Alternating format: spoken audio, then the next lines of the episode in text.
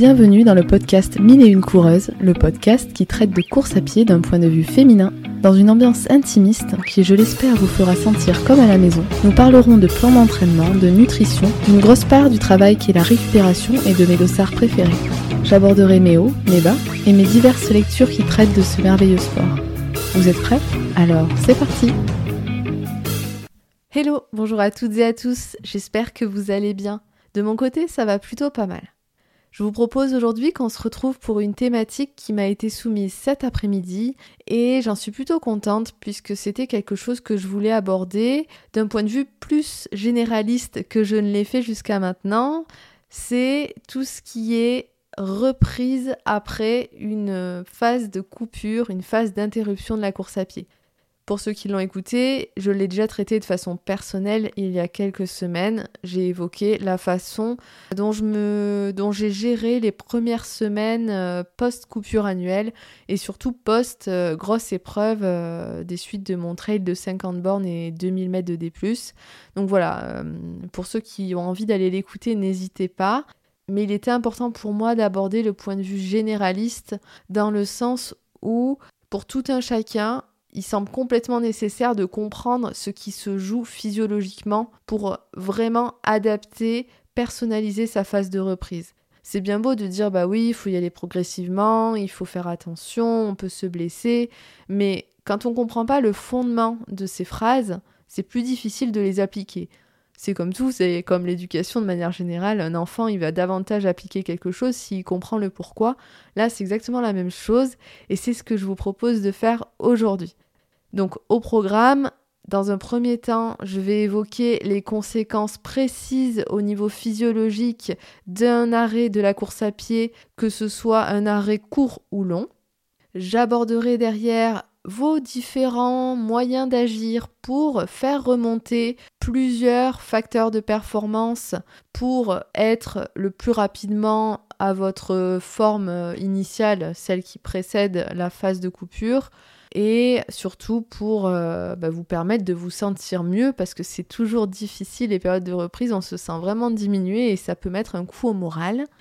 Dans un dernier temps, ou du moins de façon peut-être corrélée aux deux premières parties, je vous donnerai quelques chiffres sur euh, l'impact du temps d'arrêt de course sur la forme physique. Parce que oui, si on s'arrête 7 jours, ça n'aura pas autant d'impact que si on s'arrête un mois, 6 mois, 1 an, ça semble logique, mais je vais quand même donner euh, quelques chiffres à l'appui, c'est toujours intéressant. Surtout que je pense que vous pourrez être surpris parce que les chiffres, euh, selon moi, hein, moi en tout cas, je, je n'imaginais pas ça, je pensais qu'on perdait beaucoup plus que ce que les chiffres annoncent. Donc j'ai envie de vous dire, si ça peut vous rassurer en plus de ça et vous dire, ok, je peux m'arrêter sans trop craindre de perdre euh, énormément et, que ça impacte euh, mon année euh, suivante. voilà le programme. Je vous propose qu'on démarre.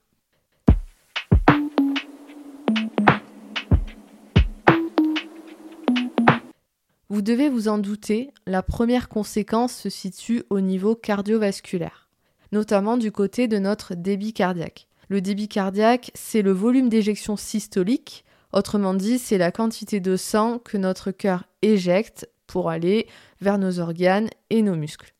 Comme notre débit cardiaque se voit diminuer après une phase d'interruption de la course à pied ou de n'importe quel sport d'endurance, cela fait aussi régresser notre VO2 max. Et vous le savez, le VO2 max, c'est un facteur de performance primordial en course à pied. Donc, qui dit consommation maximale d'oxygène diminuée, dit directement baisse des performances. Autrement dit, on ne peut plus tenir autant de temps à une allure intense comme on le faisait juste avant la coupure. Et il y a un effet domino à tout ça, c'est que si le débit cardiaque est diminué, de fait, nos muscles perdent en partie leur capacité à extraire et utiliser l'oxygène qu'il y a dans le sang, puisque de toute façon, ils en ont moins et ils sont moins soumis à cette exigence de devoir en extraire pour produire de l'énergie. Donc, ils perdent cette capacité pendant ce temps d'interruption. Au sein des muscles, il y a également autre chose qui se passe, c'est le nombre de nos mitochondries qui se mettent à diminuer. Les mitochondries, c'est des petits éléments qui jouent euh, un rôle primordial dans le transfert d'énergie euh, au sein des muscles. Plus on va s'entraîner en endurance à allure euh, basse, plus on développe nos mitochondries. Et là, en l'occurrence, quand on s'arrête, eh bien, au niveau des chiffres, on voit que si on s'arrête trois semaines, eh ben, on perd jusqu'à 28% de nos mitochondries. Ça ne veut pas dire qu'on ne peut pas les rattraper vite, mais quand même, 28%, ça commence à causer. Il y a aussi un autre impact du côté musculaire qui prend racine dans les impacts qui vont toucher les connexions neuromusculaires. En fait, il y a un réseau de connexions neuromusculaires au sein de notre corps c'est-à-dire que c'est un câblage qui relie notre système nerveux central, autrement dit notre cerveau et notre moelle épinière, à notre système nerveux périphérique, composé du système nerveux autonome et somatique. Et en fait, tout ce réseau de connexion permet la contraction musculaire. Sauf que quand on s'arrête, tout ce qui est connexion neuromusculaire, vu qu'elles sont moins utilisées, eh bien elles s'affaiblissent grosso modo. Hein. J'espère que je ne vais pas euh, outrer certains parce que c'est vraiment de la vulgarisation scientifique ce que je dis. Je ne, volontairement, je, n'emploie pas les bons mots. D'une part parce que potentiellement je ne les connais pas tous et d'autre part parce que il me semble bien plus important de comprendre euh, avec des mots simples que, que d'entrer dans le détail. Mais concrètement, la conduction nerveuse qui se passe grâce à ce réseau de connexion neuromusculaire, elle est moins efficace, elle est moins rapide, donc nos muscles vont se contracter bien évidemment, mais beaucoup moins rapidement. Donc tout ce qui est coordination intramusculaire et intermusculaire, c'est plus lent. Donc on imagine bien que la foulée est moins efficace, moins économe. Et au-delà de ça, en fait, le plus important, c'est que tout ce qui est euh, neuromusculaire, ça permet à nos muscles de recruter un maximum de fibres musculaires. C'est-à-dire qu'un muscle, il est composé d'énormément de fibres musculaires. Et quand on veut en faire travailler un de façon optimale, il faudrait avoir le maximum de connexion de, notre cerveau jusqu'aux muscles qui permettent justement de, mobiliser toutes les fibres musculaires de, ce muscle. Parce que qui dit plus de fibres musculaires recrutées dit moins de fatigabilité pour le muscle. Ça semble logique. Euh, si on n'a que, euh, allez, 100, euh, je dis n'importe quoi, 100 fibres musculaires qui travaillent sur 300, eh bien c'est bien dommage parce que si tout elle travaillait, eh bien euh, on se doute bien que sur la durée de l'effort, eh ben on tiendrait plus longtemps à une, intensité plus élevée, à condition que notre système cardiovasculaire soit euh, fort et, voilà qu'on ait euh, une bonne physiologie du côté cardiovasculaire et, normalement si on a aussi toutes nos fibres recrutées côté musculaire, bah, c'est optimal et c'est là où, où on est à fond dans notre potentiel. Or, quand on ne s'entraîne plus, ça fait baisser euh, l'efficacité de nos connexions neuromusculaires et donc le recrutement des fibres musculaires présentes dans nos muscles. Plus précisément, comme on ne vient plus recruter l'ensemble des fibres musculaires de nos muscles quand on s'arrête de courir, on perd les fibres musculaires de type 2. Donc euh, les fibres musculaires de type 2, c'est les fibres euh, qui sont responsables de la force et de l'explosivité, de la puissance. Par contre, pendant une phase d'arrêt, ce qui vient euh, compenser cette perte de fibres musculaires de type 2, eh ben, c'est l'augmentation des fibres musculaires de type 1, les fibres musculaires euh, qui sont responsables donc de la capacité d'endurance. Vous allez peut-être vous dire, bah ok, c'est cool, tant mieux, on veut de l'endurance. Euh, oui, ça dépend en fait ce que vous voulez travailler, mais si de base vous cherchez à être plus rapide sur la même distance, eh bien il faut pas perdre tout ce qui est fibres musculaires de type 2, puisque c'est elles qui permettent d'aller plus vite et de tenir l'effort euh, au long terme. Il se passe autre chose aussi quand on s'arrête, c'est au niveau de nos tissus mous. Les tissus mous, c'est notamment nos muscles et nos tendons, là en l'occurrence, mais c'est aussi tout ce qui est euh, vaisseau sanguin, euh, graisse. mais là, vraiment, je parle de nos muscles et nos tendons principalement. Eh bien, ils perdent en souplesse. On s'en doute un petit peu, mais même si ça paraît logique quand je le dis, on s'en rend pas toujours compte. En fait, quand on court, même si on répète toujours le même mouvement, on est habitué à une certaine amplitude de mouvement, surtout que si on s'échauffe bien, si on s'étire, si on fait des exercices à côté, si on fait du renfort, notre corps est habitué à avoir une amplitude au niveau des articulations, au niveau musculaire. Et en fait, ça se perd vite, ça, quand on, s'arrête. Donc, euh, il faut être vigilant derrière quand on reprend, parce que c'est source de douleur euh, généralement. J'y reviendrai tout à l'heure. Au niveau énergétique aussi, notre métabolisme en fait, il perd de son efficacité, c'est-à-dire que on va beaucoup moins venir puiser dans nos lipides, notre euh, façon de gérer euh, notre stock de glycogène euh, change, c'est-à-dire que on vient consommer davantage de glucose, on stocke davantage de graisse, donc on peut prendre plus de poids. Et ça, c'est un facteur déterminant. Le poids, on le sait. Donc, plus on va prendre de poids pendant cette phase de coupure, plus c'est à risque de blessure derrière parce qu'on est plus lourd quand on court. Notre poids euh, est plus difficile à supporter euh, par nos articulations, par nos os, par nos muscles. Donc, euh, ça fait partie, la prise de poids et notamment la perte de masse maigre au profit de, la masse grasse. voilà, ça, ça, ça, se passe quand on, quand on s'arrête de courir, plus ou moins évidemment, ça dépend si euh, on est des grands gourmands et que pendant notre phase de coupure, euh, on, se jette euh, vraiment beaucoup sur la nourriture ou pas, ou, sur les sucreries. Ça va dépendre, évidemment. Il n'y a pas d'universalité.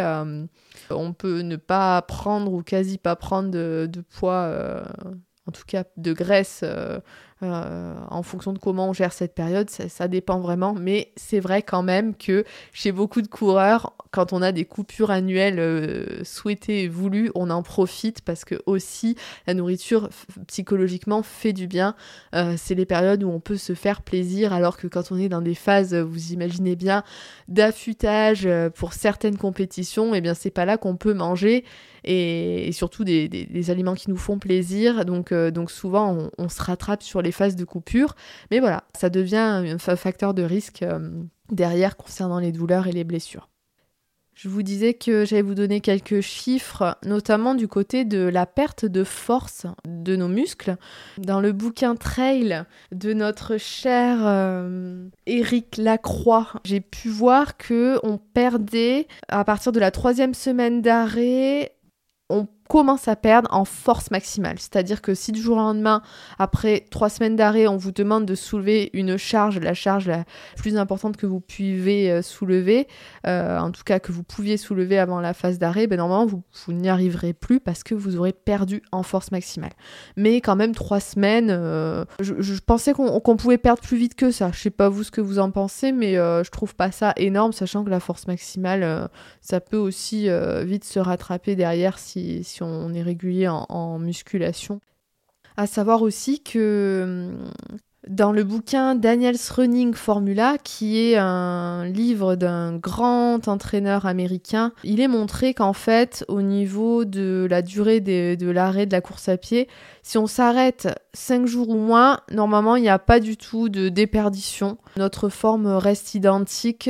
Hum, vraiment, il n'y a, a, pas, a pas de grande différence. Donc déjà, Rassurez-vous pour toutes les personnes qui se questionnent quand ils s'arrêtent euh, entre 3 à 5 jours parce qu'ils ont été malades, mis à part euh, grosse maladie, grosse fièvre, où là il y a des spécificités à prendre en compte et souvent les médecins vous disent allez-y mollo parce que ça a touché certaines choses. Euh, là, là, il faut considérer la chose autrement, mais si c'est un petit rhume, une gastro aussi désagréable puisse-t-elle être, eh bien normalement vous perdez pas grand-chose si vous n'êtes pas arrêté plus de 5 jours. Ensuite, si on arrête de courir pendant deux semaines, normalement, on perd environ 3% de notre euh, forme physique et donc de nos performances. Après trois semaines d'arrêt, on perd jusqu'à 5% sur euh, nos performances. Toutefois, il montre que l'entraînement croisé notamment quand on s'arrête mais qu'on continue à aller faire de la natation, à aller faire du vélo et à, faire un, sport porté en endurance, et eh ben ça permet de garder notre euh, capacité d'endurance ou en tout cas euh, minimiser les pertes, notamment au bout de deux semaines, au lieu de 3% de perte de performance, on se trouve à 1% et normalement au bout de trois semaines, on perd que 2%, ce qui n'est pas énorme du tout. Après, c'est un peu difficile de se représenter comme ça les pourcentages, mais vous voyez bien que c'est pas non plus dramatique. Vous perdez pas 20% de vos capacités, pas du tout, c'est minime. Comme je le disais tout à l'heure, j'ai une auditrice qui m'a soumis la thématique d'aujourd'hui et de fait, elle en a profité puisque je lui ai demandé pour me donner des questions qu'elle se posait autour de sa reprise actuelle. Et je vais y répondre, comme ça, si des personnes se posaient les mêmes, vous aurez une réponse euh, globale. Sa première question était comment gérer reprise en douceur et exigence d'entraînement? Alors, de son côté, elle dit qu'elle a une course prévue et un plan d'entraînement réduit à, presque rien. Bon, je vais commencer d'un point de vue général, c'est-à-dire si on a une course prévue, mais qu'on a le temps de s'entraîner, de suivre un plan euh, plutôt progressif. Comment gérer reprise en douceur et exigence d'entraînement? Eh bien déjà, en lien avec ce que je viens d'exposer, il faut savoir que tout ce qui est perte de performance au niveau cardiovasculaire, ça se retrouve plus vite que la forme au niveau euh, des tissus, c'est-à-dire des tendons, des muscles. En fait, au niveau de la capacité à encaisser les chocs sans se blesser, c'est beaucoup plus compliqué pour les muscles, pour les articulations, ça prend plus de temps, alors que le système cardiovasculaire, lui, va pouvoir euh, récupérer ses capacités assez vite. Et c'est ça qui est traître, parce que parfois on peut sentir qu'au niveau cardio, ça va bien et on a envie d'aller se tester et se dire, allez, ok, euh, je m'en sens capable, sauf que au moment où vous allez faire ça, si c'est trop tôt, vous fragilisez euh, vos structures musculaires et tendineuses, puisque elles, en soi, elles n'ont pas récupéré aussi vite que, votre cœur, que vos poumons. Enfin, tout ça, c'est vraiment deux mondes différents. Euh, c'est-à-dire qu'il y a votre cœur, il y a, il y a le, souffle, vous pouvez vous sentir bien, il y a le, il y a le mental, j'ai envie de dire, il y a trois mondes différents. Il y a le mental, il y a le cardiovasculaire et il y a les muscles et les tendons. Donc en gros, il faut euh, toujours vous dire que euh, vous pouvez pas abandonner les muscles et les tendons comme ça en disant ok je tente le tout pour le tout parce que eux ils peuvent vous faire défaut et vous blesser et là euh, ben voilà ça, peut ruiner votre saison ou une partie de votre saison et c'est pas souhaitable. Donc en fait, quand on demande comment reprendre en douceur tout en étant exigeant, déjà c'est gérer le stress mécanique qu'on va soumettre à nos muscles et nos tendons. Autrement dit, vous pouvez commencer avec de l'entraînement croisé. C'est extrêmement bénéfique. C'est-à-dire que vous euh, allez reprendre par euh, de la course à pied ou vous allez éviter de euh, repartir sur le volume euh, kilométrique que vous aviez avant la coupure, ça c'est sûr. Il faut partir au moins sur le tiers du volume kilométrique que vous aviez euh, à la base. Si ce n'est le quart, tout dépend aussi de vos sensations au départ et s'il y a eu une blessure ou non, on adapte. Mais voilà, si euh, vous aviez 60 euh, km à votre euh, dernière semaine d'entraînement avant la coupure, eh bien, vous pouvez reprendre entre 15 et 25 km par semaine, mais, pas plus en soi. Sachant que si par contre vous voulez travailler votre facteur cardiovasculaire, eh bien, vous pouvez aller faire des sports portés, c'est-à-dire que vous allez faire vos 20 bornes par exemple à pied, à, allure lente, on met pas d'intensité dans les, premières semaines et euh, vous allez rajouter de la piscine. Donc euh, ça va euh, rajouter en fait un stress physiologique parce que c'est ça la différence, stress physiologique et stress mécanique. Donc vous allez pouvoir jouer sur le stress physiologique, mais, mais sur le stress mécanique, il va falloir calmer la chose. L'exigence aussi, c'est la régularité tout simplement. Reprendre en douceur, c'est possible à condition de aussi jouer sur la fréquence d'entraînement. Le mieux, c'est d'aller courir euh, potentiellement 4 euh, à 5 fois par semaine, 20 minutes, pas longtemps, mais au moins vous, vous donnez l'occasion à votre corps de se réhabituer à ce mouvement qui est la course à pied. Il euh, reconsolide euh, les tissus en lien avec ce geste précis euh, en s'y habituant tous les jours. C'est bien ce que dit Blaise Dubois régulièrement, c'est que hum, pour adapter le corps, il faut qu'il soit soumis régulièrement au même geste qui va lui être demandé le jour de la compétition. Donc déjà, vaut mieux diminuer le volume par séance, mais augmenter la fréquence pour arriver à un tiers, un quart de votre euh, volume euh, euh, hebdo d'avant la coupure. Reprendre en douceur et en étant exigeant, ça veut dire aussi considérer que nos muscles vont avoir besoin de retrouver leur souplesse, comme je le disais tout à l'heure. Ils en ont perdu en capacité d'amplitude, donc il va falloir aller faire un peu plus de mobilité qu'habituellement il va falloir reprendre le renfort progressivement. Ne recommencez pas avec des charges de dingue, recommencez avec euh, du poids du corps. Euh. Mais attention, le renfort, c'est un stress mécanique, c'est pas un stress physiologique. C'est-à-dire que si vous voulez euh, partir sur 5 séances par semaine de 20 minutes, mais que vous avez quand même voilà des sensations pas terribles et tout, vous amusez pas à rajouter trois séances de renfort la même semaine parce que c'est considéré comme un stress mécanique. C'est pas un, stress physiologique parce que c'est pas un sport porté, parce que vos muscles vont être directement mobilisés encore plus que par la course à pied elle-même. Donc attention, c'est pareil, le renfort, faut y aller doucement. Vous l'incluez petit à petit et euh, avec des charges progressives, toujours en étant à l'écoute de votre corps.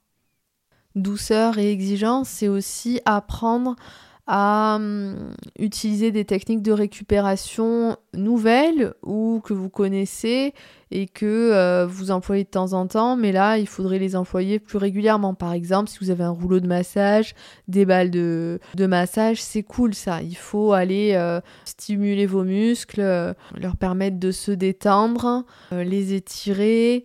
Il faut venir les stimuler de différentes façons, mais en douceur. Vous n'êtes pas obligé de leur faire mal pour qu'ils retrouvent leur capacité. Au contraire, il faut vous chouchouter autant que vous allez sortir courir, quoi. Euh, ne vous martelez pas juste à, aller tout donner, faites-vous du bien et mentalement aussi, dites-vous que chaque jour est une avancée vers la forme physique euh, que vous aviez avant.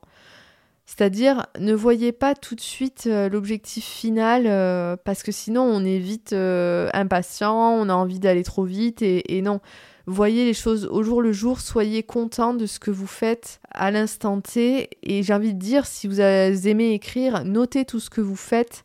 Créez-vous un cahier de data avec euh, voilà, vos données, comment vous avez repris. Et en plus, ça vous servira pour les prochaines reprises parce que vous pourrez analyser ce qui a marché euh, mieux pour ceux qui ont, qui ont fait déjà plusieurs reprises, qu'est-ce qui a moins marché, qu'est-ce, que, qu'est-ce qui mérite euh, de réessayer pour voir si c'est ça qui a marché vraiment? Enfin, Vraiment, focalisez-vous sur tout ce que vous faites et voyez ça positivement. L'auditrice en question m'avait écrit Peut-on tricher entre guillemets pour récupérer le temps perdu slash le niveau en ajoutant un peu plus de renforcement ou de, sport croisé? Eh bien, je viens d'y répondre en fait oui, et c'est pas tricher en fait, c'est euh, être euh, logique et scientifique même évidemment se renforcer parce qu'on a perdu en force euh, maximale ou, ou, tout simplement on a perdu nos fibres de type 2, ben oui, il faut y retourner. Il faut aussi faire un travail de stabilité pour euh, nos chevilles, pour nos genoux, euh, pour nos hanches qui de fait ont aussi perdu. J'en ai pas parlé tout à l'heure, mais ça semble logique. On perd pas qu'en force et donc en vitesse et en, contraction musculaire, en vitesse de contraction musculaire, mais on perd également du côté de tout ce qui est stabilité et, des muscles qui permettent un transfert d'énergie euh, efficient entre le haut du corps et le bas du corps. Donc oui, euh, on rajoute tout ça et toujours pareil de façon progressive. Le sport croisé, bah oui, hein, le vélo euh, notamment, la natation, euh, c'est top, top, top. Le rameur aussi, euh, ne pas hésiter à en faire. Et là, pour tout ce qui est sport croisé, si vous ne l'aviez pas compris avant parce que je ne l'ai pas dit directement, c'est du stress physiologique parce que vous allez travailler vos capacités cardiovasculaires, mais mécaniquement, vos tissus ne morfleront pas. Donc, allez-y. Après, plus vous allez en faire trop, par contre, moins vous aurez envie d'aller courir. Donc c'est pareil, c'est une jauge pour que vous puissiez euh, suffisamment courir pour euh, réhabituer votre corps à ce geste et tout en maximisant euh, la reprise des facultés cardiovasculaires grâce au sport porté. Elle m'a dit aussi, peut-on éventuellement faire du volume, pas nécessairement des sorties longues, mais tous les jours, en rythme d'endurance pour moins de contraintes mécaniques Bah oui, clairement. Hein. Après, tu dis tous les jours, tout dépend. Si tu as l'habitude de base de courir très régulièrement, entre 5 et 7 jours, euh, eh bien oui. Par contre, si avant la coupure, tu courais que 3-4 fois, ne cours pas tous les jours. Repars sur 4-5 euh, fois par euh, semaine, mais, mais va pas te mettre à courir cette fois. À la limite, du coup, c'est ça, fais 5 euh, sorties course à pied, mais ne fais pas, et puis rajoute 2 euh, deux jours de sport porté si tu le veux. Elle me demandait aussi peut-on supposer que le corps supporte qu'on le pousse autant et ne pas trop l'écouter, ou admettre que les muscles ou l'amplitude de respiration ont si vite perdu? Bah là, je pense qu'il faut admettre qu'on a perdu c'est admettre qu'on a perdu, mais c'est tellement rapidement récupérable. C'est ce qu'il faut se garder en tête. En fait, normalement, si tu t'es pas arrêté plus d'un mois, tu es censé récupérer en maximum 5 semaines. Si tu vas progressivement, ton endurance de base, déjà, tu es censé avoir une fréquence cardiaque euh, en endurance fondamentale qui est identique à celle euh, d'avant la coupure. Pour redonner mon exemple perso, euh, c'est le cas. Moi, j'ai retrouvé ma, ma, fréquence cardiaque classique en endurance fondamentale au bout de 6 semaines. C'était un peu plus long, mais moi, j'ai été malade 3 semaines, assez malade pendant ma période de, repos. Donc euh, je pense que ça a joué, mais euh, voilà, sachez que eh, il va pas vous falloir euh, trois mois pour tout récupérer. Donc allez-y progressivement, même si six semaines ça peut paraître énorme. Mais en même temps, une fois que vous avez passé euh, ce temps-là, vous avez euh, toutes les capacités pour euh, entreprendre la phase de développement et donc trois mois plus tard, si vous faites une compétition, vous aurez progressé. Vous n'aurez pas le, même rythme de cette même compétition d'avant. Donc voilà, faites-vous confiance et laissez le temps faire. C'est plutôt l'inverse. Si vous grillez les étapes, vous allez prendre beaucoup de risques. Il y en a pour qui ça passe. Hein. C'est toujours pareil, ça passe ou ça casse. Personnellement, je suis euh, de la team euh, je veux pas que ça casse. C'est trop de risques. On sait pas, c'est trop aléatoire les conséquences. Ça peut durer des mois comme euh, simplement quelques jours pour se remettre. Soit on veut jouer avec le feu, soit non. Après, le corps est une si belle machine, mais tellement imprévisible que voilà, ça dépend de la personnalité de chacun. Je te dirais, euh, admets que tu as perdu et laisse cette machine euh, faire son travail. Elle te surprendra positivement, euh, sans aucun doute. Si t'as pas de problématique annexe, évidemment. Hein. Elle me disait aussi que pour un arrêt long, donc j'imagine qu'elle veut dire un arrêt de plus d'un mois, ces réflexes paraissent évidents, mais faut-il mettre en place toutes ces précautions pour un plus court? Eh bien oui quand même, parce que comme je disais, on perd jusqu'à 5% euh, de ses hum, capacités, euh, de, de son niveau de performance euh, au bout de 3 semaines d'arrêt si on ne fait pas de sport croisé pendant sa période de repos. Donc oui, oui, oui, plus on fera ces précautions, plus on crée nos fondations pour la suite en fait. C'est vraiment ça qui importe. Une reprise, c'est pas du temps perdu. Une reprise, c'est la condition du reste il faut voir ça comme partie intégrante du plan à venir. La reprise est déjà le plan. Voire, elle est euh, plus importante que le plan. Parce que si on la néglige, le plan, on va pas pouvoir le suivre euh, à la lettre, ou on va devoir euh, réduire ses ambitions. Donc, non, non, faut bien soigner cette reprise, et puis derrière, on pourra donner son maximum. Enfin, elle me demandait si, pour des sportifs confirmés ou des débutants, si c'était euh, les, mêmes précautions à prendre. J'ai envie de dire que ça dépend déjà, même entre amateurs, euh, de chacun, de la génétique, de notre capacité à, retrouver vite euh, certaines capacités. Ça va dépendre des gens. Il y a des gens qui vont vite reprendre au niveau cardiovasculaire, mais moins au niveau musculaire. en as d'autres où c'est plutôt l'inverse ça dépend tellement que ça doit être la même chose entre amateur et, et haut niveau. Euh, je peux pas vraiment répondre à cette question parce que je n'ai pas de chiffres à l'appui, mais selon moi, euh, c'est les mêmes précautions. Pourquoi on devrait, en tant qu'amateur, euh, prendre moins de précautions? Surtout qu'en plus, généralement, on est moins suivi que les élites parce que de fait, euh, on a moins de staff médical euh, dédié à nous, etc. On a moins de, de cocooning de la part de, de, staff médicaux parce qu'on n'a pas de compte à rendre au niveau des performances euh, pour notre pays ou, pour nos clubs. Donc, comme on a moins de suivi, ben, il faut d'autant plus faire attention soi-même peut-être il faut redoubler d'efforts parce que c'est à nous d'aller chercher les infos, c'est à nous de faire attention, c'est personne qui va nous le dire et c'est pas les autres qui vont nous, nous faire quoi que ce soit. Il faut être proactif, je pense. Dans ce petit échange, euh, dans ces questions-réponses, je voulais vous donner quelques tips du coup, sachant qu'il y a des tips que j'ai déjà donnés dans l'épisode sur ma reprise. J'espère que ça vous aura plu, que ça aura été clair. La reprise, c'est quelque chose que vous devez inclure comme phase primordiale en fait. La coupure elle-même aussi est une phase primordiale pour le côté psychologique, pour le côté physique. J'ai envie de dire qu'en fait, euh, faut pas voir ça séparément il faut voir que c'est le process complet. Il y a une coupure, il y a une reprise, il y a un développement, il y a une phase spécifique, il y a une phase d'affûtage, il y a la compétition, il y a la régénération. Il peut y avoir une coupure plus ou moins longue et ça repart, mais c'est tout le temps cyclique. Et pour moi, une coupure, ça fait partie de l'entraînement. Une reprise, ça fait partie de l'entraînement. Et plus on va avancer, plus on saura comment aborder toutes ces phases et plus on progressera. Je pense que j'ai fait le tour sur la question. En tout cas, je vois pas ce que je pourrais dire d'autre. Même si je sais que c'est pas exhaustif, j'aurais pu creuser bien plus sur d'autres choses, mais peut-être ce sera euh, d'autres thématiques, d'autres épisodes euh, parce qu'en fait, il y a plein de sous-thématiques dans, dans, une thématique. Donc voilà, n'hésitez pas à me faire un retour et euh, merci à tout votre soutien sur euh, le podcast, euh, sur vos plateformes d'écoute. Il y a eu plein de notes dernièrement qui m'ont permis d'avancer encore et encore sur le classement des podcasts. N'hésitez pas à nouveau à noter le podcast le plus sincèrement possible. Moi, ça me permet de me remettre en question, de faire d'autres choses. Alors, pour me remettre en question, c'est encore mieux quand on m'écrit, quand on me suggère aussi des idées. Donc, n'hésitez pas. Je kiffe ma life avec vous, c'est trop bien. Donc, euh, mille merci.